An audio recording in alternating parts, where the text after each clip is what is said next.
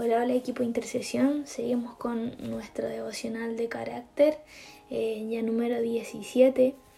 Y, y nada, empecemos al tiro nomás. eh, quiero que ahí donde estés puedas abrir tu Biblia en Efesios 5.4, eh, que es nuestro pasaje central, eh, que habla acerca del tipo de, de palabras. Eh, bueno, en este eh, en este versículo eh, creo que no se hizo antes un, un devocional de carácter del versículo anterior. Así que súper corto, te quiero hacer como un... Te quiero contextualizar lo que va diciendo antes. Que acá Efesios 5, 5. Bueno, aquí en esto eh, nos habla cómo podemos ser eh, hijos de luz, cómo vivir como hijos de luz. Y primero ya nos habla eh, de que somos hijos muy amados por Él, de que tenemos que llevar una vida en amor y, y después Pablo, el apóstol Pablo, nos exhorta a cómo podemos vivir esta vida y las cosas que debemos y que no debemos hacer. Entonces, eh, el versículo empieza así. Tampoco debe haber palabras indecentes, conversaciones necias ni chistes groseros, todo lo cual está fuera de lugar. Haya más bien acción de gracias. Y bueno, este versículo se divide en tres partes y que quiero que pueda, podamos estar muy atentas a estas tres partes porque eh, me voy a ir desviando un poquito eh, de repente de, de las cosas, pero siempre con el mismo enfoque. Bueno, al principio eh, nos muestra las cosas que no, no, no debemos eh, hacer, que no debe haber palabras indecentes. Eh, en otras versiones dice eh, obscenidades, después dice ni conversaciones necias, ni palabras groseras. Entonces rápidamente te voy a ir definiendo cada una de estas cosas porque si bien según yo como que van a lo mismo, pero cada una va como con su cuento aparte. Bueno, las obscenidades eh, son los dichos o hechos groseros sobre alguna cuestión sexual que ofende o escandaliza a una persona. Después dice las conversaciones necias, que son bromas acerca eh, de cosas de las cuales no se deberían bromear. Eh, y también yo le puse aquí criticar, que, que según yo esto está como dentro de, las conversaciones necias porque no es algo que, que, nos vaya a edificar. Si criticamos a alguien, eh, obviamente no, no, va a ser de edificación para nosotros. Eh, y las palabras groseras, que son genera generalmente chistes eh, como en doble sentido, que también es como lo mismo que va enfocado a lo mismo que son las obscenidades. Entonces, eh, en esto quiero ir, esa es la parte 1, el punto 1, y quiero ir eh, a otros eh, versículos que van, van siendo como pasajes complementarios. Eh, en Juan 17, 15, que más de alguno ya hemos escuchado este versículo que dice, no ruego que los quites del mundo, sino que los guardes de, del mal.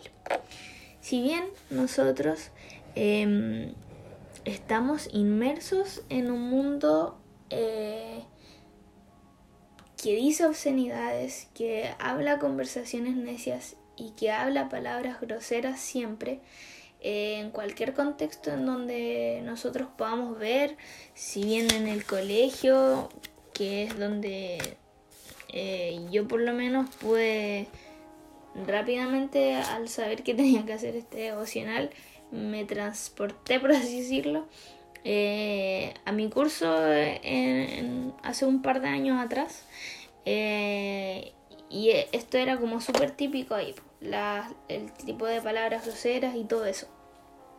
Entonces aquí eh, en el Evangelio de Juan nos dice no ruego que lo, los quites del mundo sino que los guardes del mal ¿Y esto por qué? Porque nosotros estamos inmersos en un mundo donde está lleno de esto.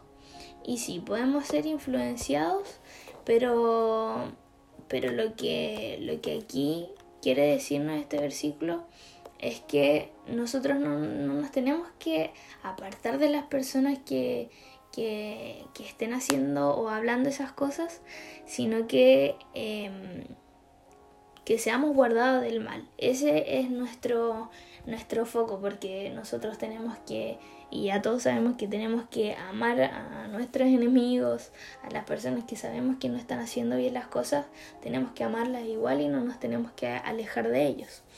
Entonces lo que aquí nos dice es que podamos ser guardados del mal. Em, bueno, aquí em, después quiero relacionarlo em, a Proverbios 4 del 24 al 27, que dice, aparta de ti la perversidad de la boca y aleja de ti la iniquidad de los labios. Que tus ojos miren lo recto y dirígense tus párpados hacia lo que tienes delante. No te desvíes a la derecha ni a la izquierda, sino que aparta tu pie del mal. Aquí otra vez nos afirma que nos debemos apartar del mal, que eso es lo que a eso es lo que aspiramos, a apartarnos del mal. Y esto es súper importante. Y de hecho, cuando yo estaba orando eh, por este devocional, eh, como que Dios me mostraba em, algo súper, súper simple, que tal vez igual yo lo quise complicar demasiado, pero me di cuenta y orando acerca de eso, me di cuenta que era algo mucho más simple. Dios me mostraba eh, un camino eh, derecho, un camino derecho, y que eh, nosotros íbamos como caminando, em, o sea, es que algo iba como avanzando, pero ese algo éramos como nosotros, como los, los hijos de Dios íbamos caminando y, nos desviábamos de ese camino. No íbamos como ponte tú ya a la derecha y como que Dios con, su mano eh, nos iba como barriendo hacia el camino para llevarnos de nuevo hacia el camino que Él estaba trazando en ese momento. Y después nosotros seguíamos avanzando, seguíamos, pero avanzábamos tan poco que ese poco como que sí tenía un significado, pero nosotros después nos apartábamos de nuevo a la derecha después. Entonces íbamos así, a la derecha, a la izquierda, Dios nos iba barriendo y, nos desviábamos todo el rato.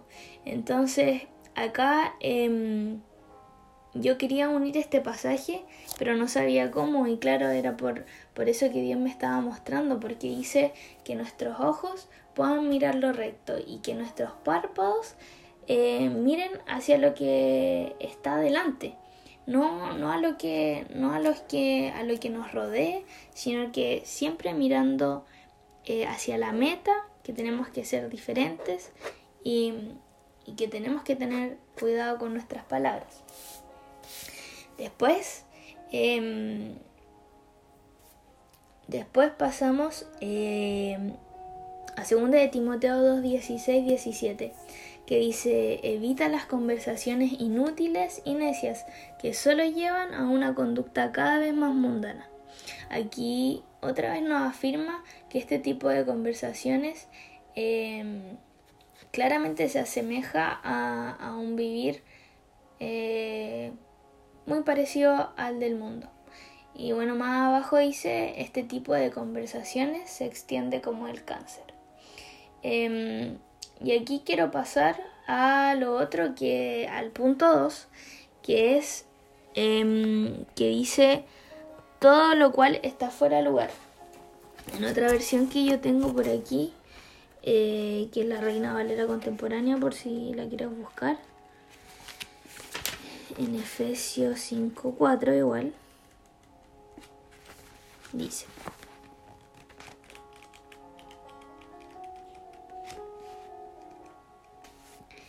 Em, eso no es conveniente. Esa es la segunda parte. Lo que te quería decir es que claramente estas conversaciones no son convenientes para nuestro cuerpo ni nuestro espíritu. Y esto se conecta con el con el siguiente versículo que, te quiero mostrar ahora, que es 2 Corintios 7.1, que dice, queridos amigos, dado que tenemos estas promesas, que más arriba, eh, en el, poniéndote como en contexto, eh, estaba hablando de que somos hijos de Dios, eh, y de hecho yo hablaba de esto en el tiempo de oración la semana pasada, de que somos hijos de Dios y que si tenemos estas promesas, eh, obviamente esto tiene que unirse con la santificación, con, poder alcanzar una completa santidad. Entonces aquí dice, eh, dado que tenemos esas promesas, limpiémonos de todo lo que pueda contaminar nuestro cuerpo o espíritu y procuramos, eh, procuremos alcanzar una completa santidad porque tenemos a Dios. Entonces, aquí te quiero leer un poquito de lo que tengo en el documento y, que ojalá que lo puedas tener igual ahí al lado, eh, viéndolo, no sé, en el computador en cualquier parte. Em, que dice eh, de qué manera se manifiesta este pecado en la iglesia. Eh, si bien nosotros podemos ver que en la iglesia no, somos eh, obviamente como los del mundo, pero sí tenemos muchas imperfecciones. Y una de estas es eh, el tipo de palabra con el, con, el que nos, comunicamos. Si bien tal vez no es dentro de la iglesia en sí los domingos, pero sí puede ser, em, sí puede ser los días que tú te juntas con tus amigos o los días que, estamos eh, o que hacemos alguna junta y estamos con personas que son de nuestro círculo más cercano y que tenemos más confianza y, claramente ahí eh, se dan, se dan em, circunstancias en las que estamos, no sé, hablando de Dios, de lo bueno que ha sido con nosotros, pero se nos desvía la conversación y llegamos a este tipo de conversaciones necias que te decía adelante, que era bromear acerca de cosas con las cuales no se debería bromear, como es por ejemplo burlarse de la forma de adorar de, ciertas personas o, bromear y, burlarse de, como eh, el mover espiritual que, que puede haber eh, dentro de la iglesia. O en este contexto, contexto eh, eh, en el mover espiritual en, alguien de LPC o, algo así. Entonces esto lo que hace es que mm, al tener este tipo de conversaciones eh, apagamos nuestro discernimiento eh, al no diferenciar si esto, estas conversaciones le agradan o no a Dios porque vamos tan en nuestro camino y nos desviamos y queremos conversar lo que nosotros queremos conversar o en el momento lo que se da simplemente y nos desviamos de esta manera eh, de lo que Dios quiere, quiere hacer con nosotros. Entonces se nos hace más difícil alinearnos al corazón de Dios em, hablando palabras necias. Y, bueno, aquí también quiero unir, eh, bueno, es un versículo que todos deberíamos conocer, que de hecho lo han dicho muchas veces ya en, intercesión, que es de que la abundancia del corazón va a hablar nuestra boca. Y entonces, em, lo único que vamos a reflejar, si es que estamos eh, hablando o si es que esto tiene un lugar importante en, en nuestra en nuestras conversaciones cotidianas, eh, lo único que estamos reflejando es que no estamos siendo llenos de Dios verdaderamente, porque de lo que nosotros nos llenamos, de eso hablamos. Entonces, eh, aquí como te había dicho delante, esto contamina nuestro cuerpo eh, y nuestro espíritu. Entonces, eh, si esto va contaminando nuestro cuerpo y nuestro espíritu, eh, difícil se nos va a hacer eh, procurar alcanzar una completa santidad. a pesar de que tengamos a Dios, se nos va a hacer muy difícil porque vamos a estar contaminando no solo nuestro espíritu, sino que también nuestro cuerpo. Em, y en esto de la contaminación eh, entra una historia em, que está en Marcos 7:15 que habla de lo puro y de lo impuro. Entonces dice, eh, nada hay fuera del hombre que entre en él, que lo pueda contaminar. a ver de nuevo, nada hay fuera del hombre que entre en él que lo pueda contaminar, pero lo que sale de él, eso es lo que contamina al hombre.